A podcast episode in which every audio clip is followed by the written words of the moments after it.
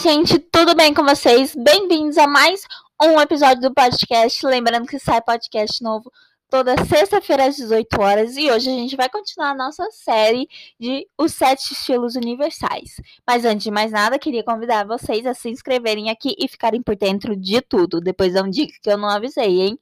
Hoje a gente vai começar com o estilo clássico e tradicional. A da semana passada foi o estilo romântico e hoje a gente vai embarcar nesse. Bom, a mulher do clássico tradicional se veste de maneira assim, bem mais passada uma lealdade, uma credibilidade, também maturidade, autoridade e organização.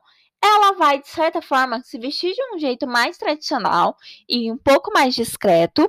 Por isso, é um estilo que é adotado assim para mulheres assim que trabalham mais no ramo de finanças, direito, instituições bancárias, né? É uma cliente, gente, que ela é bem tradicional em relação à sua imagem. Ela não é muito um tanto quanto invasiva, não gosta muito de chamar atenção, né? Ela é de certa forma mais discreta. Essa cliente, ela tá com uma imagem assim relacionada em que ela não vai seguir as tendências, né?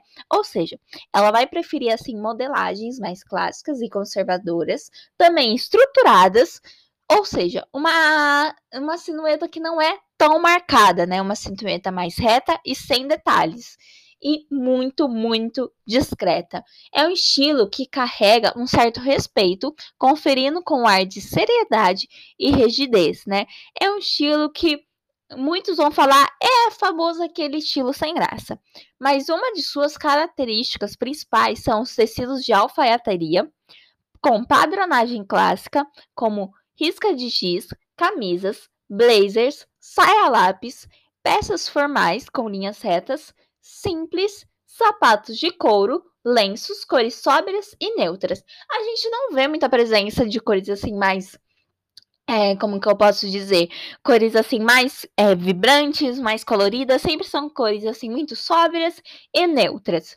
A gente tem uma valorização também da qualidade do produto, né, onde elas buscam por isso, trazendo essa segurança e durabilidade na peça, né?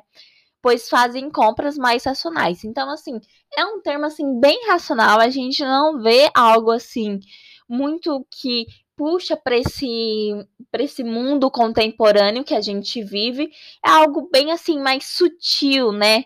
É, embora seja uma pessoa que é um pouco mais sutil, ela vai se transparecer, ela vai se destacar mais por conta da sua elegância do que no seu modo de vestir. Quando, lembrando que quando a gente se refere de moda, a gente não está se referindo somente à roupa, mas também acessórios, cabelo, maquiagem, sapatos e como a gente se comporta também. E é isso, gente. Espero que vocês tenham gostado. Fiquem por dentro de tudo. Tá saindo episódios novos toda sexta-feira às 18 horas e se inscreva aqui para não perder mais nenhum episódio que vai sair. É isso e até o episódio. Tchau, tchau.